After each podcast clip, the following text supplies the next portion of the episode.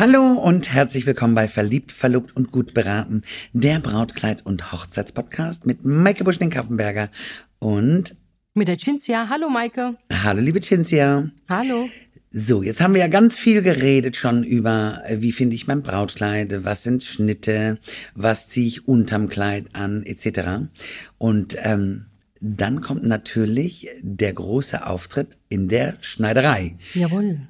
So, genau. und darauf muss ich mich auf jeden Fall vorbereiten. Mhm. Was brauche ich alles für den Schneidertermin, liebe Cinzia? Also für den Schneidertermin das aller, aller, aller Wichtigste ist, sind die Schuhe. Mhm. Ja, das ist schon mal das Erste, weil äh, es wird ja dann gleich abgesteckt nach der, nach der Größe. Und, ähm, die Länge. Äh, nach der Länge, Entschuldigung, genau. Und äh, da, da sind natürlich die Schuhe erstmal das A und O. Und nicht nur die Schuhe, sondern auch die Unterwäsche und der Reifrock, wenn einer darunter getragen wird. Ohne Unterwäsche. Ja. Weil, guck mal, das Problem ist halt folgendermaßen, wenn ich heute einen halterlosen BH habe, morgen einen geklebten und übermorgen einen gepushten, ist hm. die Busenform immer eine andere. Mhm. Hm. Und um wirklich ähm, sicher zu gehen, dass das Kleid sitzt wie eine zweite Haut, muss ich alles, was ich drunter ziehe, also Unterwäsche, also BH oder Corsage.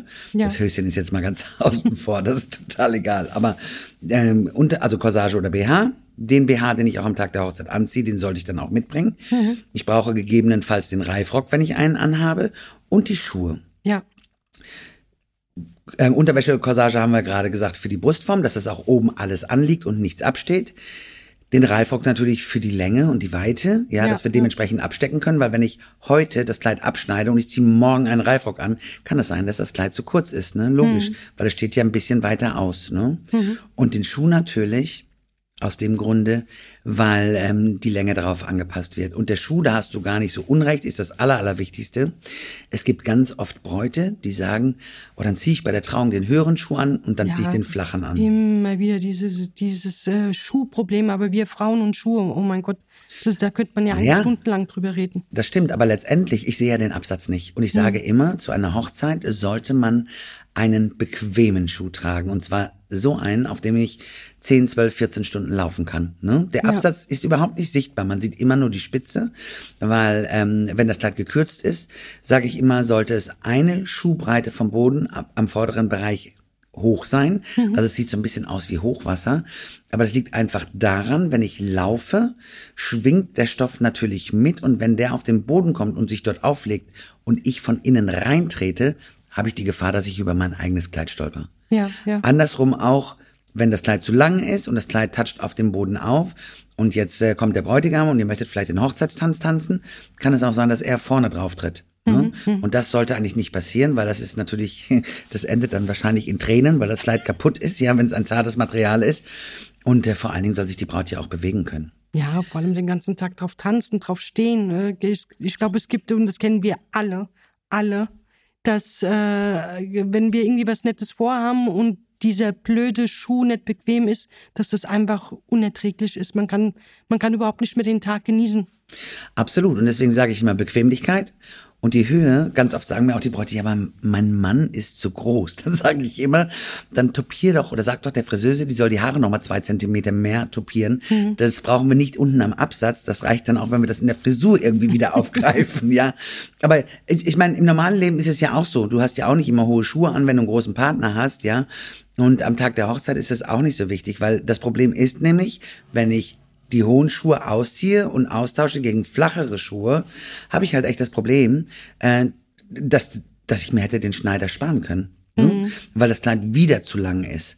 Ja. Oder was man machen kann in so einem Fall, wenn man das unbedingt so möchte, dass man auf den flachen Schuh absteckt mhm. und dann hinter den höheren anzieht. Dann ist das Kleid halt ein bisschen kürzer, logisch, dann sieht man mehr vom Fuß. Aber dann ist es überhaupt kein Problem, hinterher, wenn ich den flachen Schuh anhab, dass ich da auch gescheit mitlaufen kann. Ja, das ist auch eine gute Idee. Absolut. Und ja. ich sage immer, ihr sollt den Mann im Arm halten, gegebenenfalls noch äh, ein Brautstrauß, aber bitte nicht euer Kleid. Hm, indem das man da die ganze Zeit äh, das Kleid vorne hoch anhebt, weil äh, es einfach zu lang ist. Ja, und weil man nicht laufen kann. Ja, ja. Weil man sich nicht bewegen kann. Ich meine, man macht das ja automatisch, wenn man so eine große Robe anhat, dass man das auch mal hoch ja, macht, so ein bisschen Prinzesschen sein. Ja. Genau, das ist ja schon auch schön. Aber ähm, es sollte eigentlich nicht so sein, sondern man sollte wirklich die Arme frei haben. Hm. Aber das mit den äh, Schuhen, das ist äh, trotzdem immer sehr interessant und das sehen, sehen wir ja wirklich jeden Tag an den Bräuten die, äh, wo man echt eine halbe Stunde nur über die Schuhe redet. Und wenn man dann sich die Fotos anschaut, sieht man tatsächlich kaum, eigentlich gar nichts vom Schuh. Nur immer die, also die Spitze. Ganz genau, ganz genau. Ja. Und natürlich, ich meine, was ist das Erste, was man von einer Braut sieht, wenn sie aus dem Auto steigt? Ja, den Schuh. Der Schuh, ja. ganz genau. Ja. Das, da ist es, wo er ganz zur Geltung kommt. Oder auch wenn man Treppen steigt eben, aber ansonsten sieht man nur die Spitze. Mhm. Also, wir brauchen nochmal ähm, eine Zusammenfassung ähm, für den Schneidertermin. Ich brauche die Unterwäsche, die ich am Tag der Hochzeit trage. Genau. Ich brauche, also zumindest äh, für, für den Brustbereich, ne, Corsage oder BH. Ich brauche den Reifrock und ich brauche das Schuhwerk, was ich am Tag der Hochzeit anziehe. Ja. Und das haben wir zum Beispiel auch ganz oft, ne, dass die Leute sagen, na ja, ich habe dann so einen Absatz in der Höhe oh, ich mag das gar nicht. Ich möchte immer eigentlich, um sicher zu gehen, und wir haben ja auch noch eine hauseigene Schneiderei, das heißt, da fängt ja die Arbeit erstmal mit den Bräuten richtig an, wenn es mhm. darum geht, es ist vor der Hochzeit, das Kleid muss angepasst werden, können wir all das versprechen, was wir bei der bei der bei dem Verkauf genau ähm, ähm, auch eben besprochen haben. Mhm. Das muss ja alles umgesetzt werden. Und äh, da, ich mag das ja nicht, irgendwas zu versprechen, was wir hinterher nicht halten können. Und ähm, da geht's ja richtig ins Eingemachte und da geht's auch an die Emotionen der Braut noch viel, viel mehr, weil wir jetzt eben gucken, dass das Kleid einwandfrei wie eine zweite Haut sitzt. Ja. Und ähm, jetzt weiß ich gar nicht mehr, was ich sagen wollte, liebe Cinzia.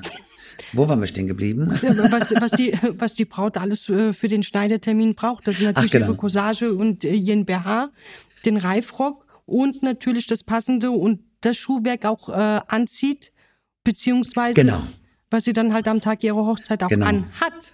Und nicht irgendein Schuh, der genau. genauso einen gleichen Absatz hat. Weil wenn das Kleid abgeschnitten ist, darauf wollte ich hinaus, ganz genau. Ja. Wenn das Kleid nämlich abgeschnitten ist, ist es abgeschnitten. Und wenn der Schuh dann einen Zentimeter höher ist, kann es sein, dass es einfach blöd aussieht. Ja, dieses Pi mal Daumen, das machen wir sowieso gar nicht. Also der Schuh muss schon da sein. Also nicht, äh, ja, ich habe circa an dem Tag so und so. Nein, nein. nein. Der muss schon angezogen sein. Absolut. Und dann, äh, das ist das, was die Braut eigentlich braucht. Ne? Ja. Und sollte sie es nicht im, in dem Brautladen, wo sie ihr Kleid gekauft hat, gefunden haben, dann sollte sie sich auf jeden Fall vor dem Schneidetermin darum bemühen, das alles zusammen zu haben. Genau. Und was brauchen wir natürlich noch, wie immer, liebe Cinzia? Die gute Laune. Danke. Ja. Danke. Und die Vorstellungskraft, dass es auch wirklich so alles äh, gemacht wird, wie wir das auch besprochen haben. Absolut, aber das wird ja auch abgesteckt. Ja. Und ähm, das ist auch zum Beispiel so ein Thema noch für den Schneidertermin. Ne? Ganz oft fragen mich die Bräute, wie macht denn ihr das? Ne? Und dann sage ich immer, das ist Sache der Schneiderin. Ja, ich meine, ich, ich kann mit jemandem, der sich mit Schneiderei nicht auskennt, ne? was will ich da erklären und sagen? Und ich sage immer, ähm, das ist auch der größte Fehler. Das wäre genauso, als wenn ich in einen Bäckerladen gehen würde und sagen würde, ihre Brötchen schmecken so, so gut ähm, könnten Sie mir mal das Rezept verraten? Mhm. Ne? Ich meine, wir haben eine Schneiderin, die macht das schon x Jahre und die ist großartig in dem, ja, was sie tut. Und was ganz wichtig ist, ist, dass Schneiderarbeiten, die am Kleid durchgeführt werden, dass man das nicht erkennt, wenn man das Kleid vorher nicht gesehen hat. Also das heißt, dass es immer so umgesetzt wird, als wäre das Kleid so gekauft worden. Ja, ne? man, kann, man kann schon sagen, die sind dann richtig maßgeschneidert, die Kleider. Absolut. Auf, die sind, auf die Braut. Ja, das ja. ist eine Maßkonfektion, ja. absolut. Ja. Aber das, das spürt ja auch oftmals schon die Braut. Also das erste Mal, wenn sie dann bei uns in Egelsbach ist und äh, unsere Schneiderin ist dann äh, da am Rumwerkeln, in dem Moment, wenn sie dann diese ganzen Nadeln sieht und dann das erste Mal sich nochmal im Spiegel anschaut, wie es denn aussieht, alles nach ihrer, ne, wo, wo es vielleicht unter den Ärmchen ein bisschen zu groß war oder vielleicht zu groß um die Taille rum oder umgekehrt, ähm, wie schön das dann sitzt. Absolut, ja. absolut.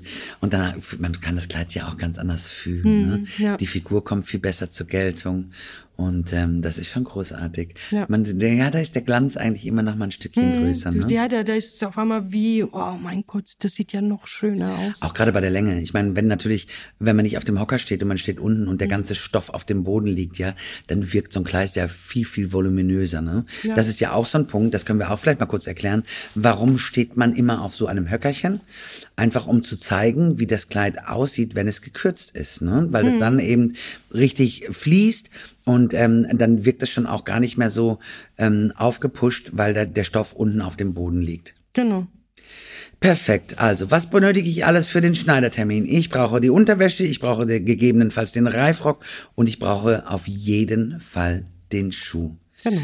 Und dann können wir das Kleid äh, zurechtschneidern, die letzte Rische ins perfekte Licht drücken und äh, die Braut darf sich dann freuen, wenn sie das Kleid mit nach Hause nimmt. Ja. Ach, war das wieder schön mit dir, liebe Cinzia. Ja, ich fand's auch schön, Maike.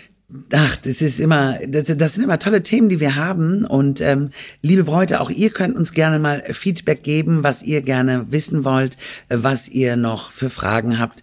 Äh, vielleicht können wir das eine oder andere ja auch mal mit reinnehmen und ähm, unseren Zuhörerinnen da nochmal Rede und Antwort geben. Ja, das wäre eine gute Idee, ne? Das wird bestimmt äh, witzig. Ich, ich will nicht wissen, auch. was die Bräute dann alles wissen wollen.